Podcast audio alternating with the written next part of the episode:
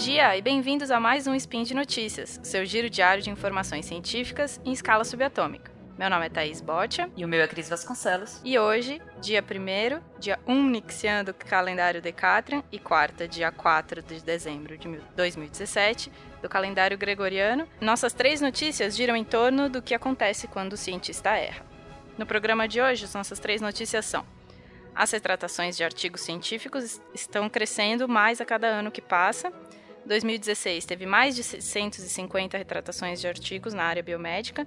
E, e quando o artigo é colocado em dúvida, mas não é retratado? Speed Notícias.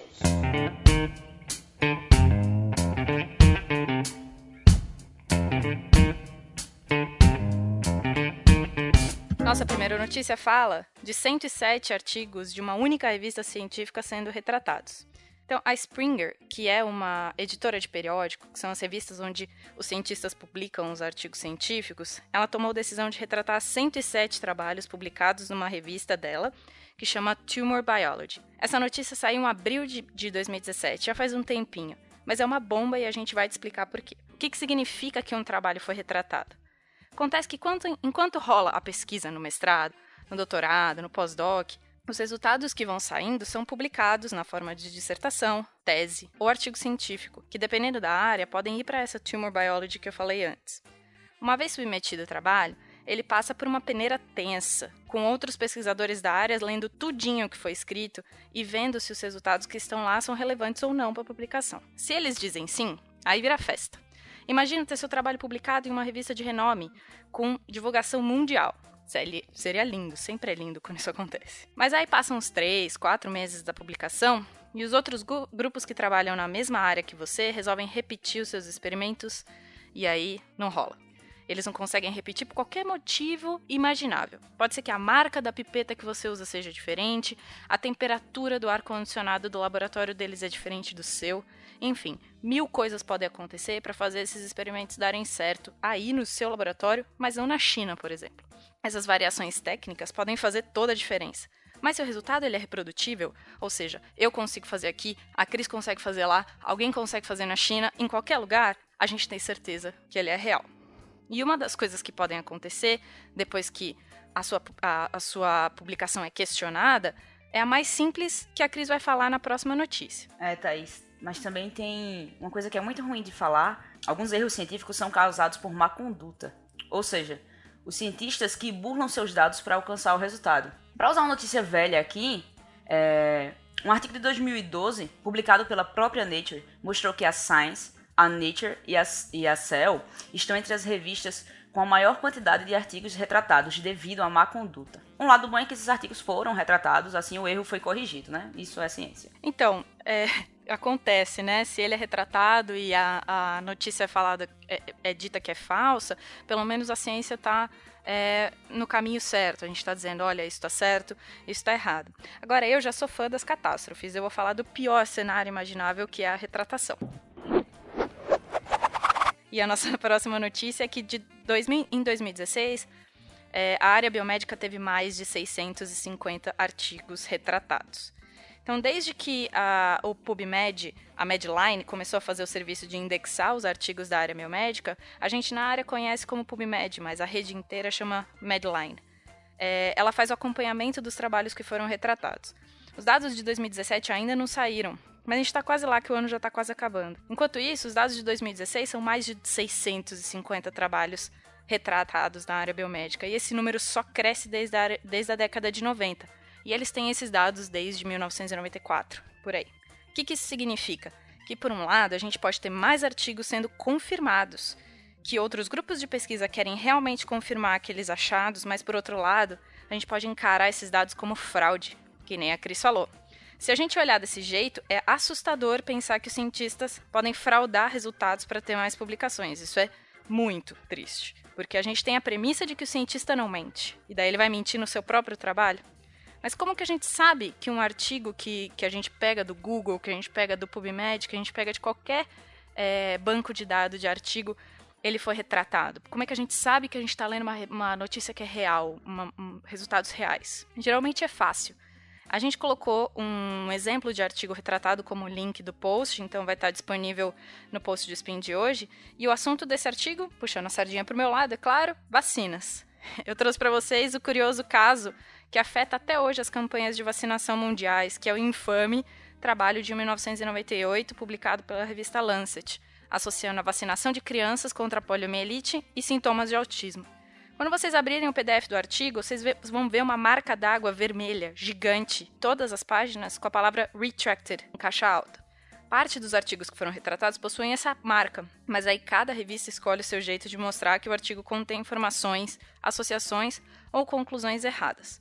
Nesse trabalho da, das vacinas com autismo e outros depois de 1998, os autores associaram a presença de timerosal e mercúrio na composição da vacina contra pólio, e eles falaram que era por isso que as crianças desenvolviam autismo, as crianças vacinadas. Depois disso, vários outros trabalhos vieram para comprovar que essa associação estava errada. Mas como que eles fazem um tipo de coisa dessa? Como que você pega um é, resultado que está num trabalho publicado numa revista de renome, tipo a Lancet, e fala que está tudo errado. Nesse caso, eles descobriram que a incidência do autismo em várias populações de vários outros locais, não só aquela que eles que eles lançaram, que eles publicaram naquele artigo, era igual à incidência mostrada naquele trabalho, sendo as crianças vacinadas ou não. Ou seja, a incidência de autismo era igual nas crianças vacinadas e nas crianças não vacinadas, o que sugere que essa vacina, que o processo de vacinação não altera em nada o desenvolvimento do autismo. São coisas separadas. Ainda, se o artigo, qualquer artigo for retratado, ele pode conter na frente do título a palavra correction, porque provavelmente ele voltou para o autor e o autor mudou alguma coisa que estava errada e voltou a ser publicado. A gente vai colocar um site nos, nos links que chama Retraction Watch, e o pessoal que criou esse site se dedica a publicar trabalhos que foram procurar trabalhos que foram retratados para informar a galera da área acadêmica. Lá eles têm uma seção de ranking que mostra quais são os autores com mais trabalhos retratados. E tem um lá que é campeão, um japonês. Tenho, tenho quase certeza que ele é japonês pelo nome e ele tem 193 trabalhos até hoje retratados. Campeão das fraudes esse cara. Uma coisa bem curiosa, Thaís, é que dentre os 38 autores, 38 não, 31 autores mais fraudulentos ou com maior quantidade de retratações, só tem uma única mulher. Até a última vez que a gente olhou. Yes. E, e o site aponta as mulheres são como menos propensas a fraudar um artigo, né? Polêmico. Polêmico, Polêmico. mas é um dado. E isso nos linka para a nossa terceira notícia. Um artigo brasileiro com novas informações sobre Zika vírus, que foi colocado em dúvida, mas os cientistas responderam todos os argumentos levantados. Esse artigo foi publicado por uma pesquisadora brasileira. Só para lembrar vocês, o, o, vírus da Zika ele foi associado com microcefalia neonatal e outros distúrbios neurológicos, e é transmitido principalmente pelo mosquito Aedes, embora outras vias de infecção venham sendo estudadas e sejam possíveis. No entanto, grupos de pesquisa têm buscado evidências de transmissão do vírus por outras espécies também, e recentemente, mais especificamente em janeiro deste ano, uma equipe da Fiocruz publicou um artigo relatando evidência da transmissão do Zika vírus por Culex quinquefaciatus. Esse é o nome científico do pernilongo, da muriçoca. Para chegar a essa conclusão, os cientistas alimentaram os pernilongos com sangue infectado e depois identificaram o vírus com ciclo, o ciclo ativo na, nas glândulas salivares dos pernilongos e também identificaram a transmissão desse Zika pela saliva dos pernilongos. Após a publicação deste artigo, o mesmo recebeu uma carta de um pesquisador apontando os possíveis erros na pesquisa. Essa carta foi intitulada é, Lack of Evidence for Zika Virus Transmission by Clux Mosquitoes. Nesta, o pesquisador ressaltou que não havia relato de infecção com Zika em mosquitos selvagens em nenhum outro lugar. E além disso, quantidade de vírus observada na saliva não provava que era possível a transmissão do vírus por Culex, e que se deveria focar mais no, no seu real vetor, que era o Aedes. No entanto, artigos que recebem cartas que discordam dos seus resultados têm o direito de responder esses resultados. E assim foi feito. A equipe responsável pelo artigo foi contra os comentários e mostrou que os experimentos realizados são condizentes com os que também foram realizados para a Aedes. E ainda, além disso, trouxeram mais informações sobre a transmissão do Zika vírus. Também foi mostrado que a quantidade de vírus observada era similar com a quantidade de vírus observada em Aedes. E neste caso, o artigo não teve retratação, somente as respostas. Eles ainda ressaltaram que o vírus Zika já circulava há algum tempo. No entanto, o aumento de casos de microcefalia só ocorreu tempos depois, sendo assim impossível a adaptação do vírus da Zika a outros possíveis vetores, nesse caso, o Culex. E para mostrar a confiabilidade dos seus resultados, eles deixaram disponível, disponível o laboratório, a cepa do, do vírus e os mosquitos que eles testaram para qualquer pesquisador que, que queira vir realizar novas pesquisas com esses para provar os seus resultados aqui no laboratório. É muito legal isso de você abrir o seu laboratório para as pessoas que estão reclamando do seu trabalho virem fazer junto com você. Porque daí você abre os seus resultados, você abre as suas técnicas, você é, dá mais credibilidade para aquilo que você está publicando. Você fala, ah, então a temperatura do meu laboratório está diferente, o pH das, das soluções que você usou foi diferente, então vem fazer comigo. Ou eu deixo eu ir fazer com você para a gente ter certeza que esse resultado é real e a ciência ir para frente.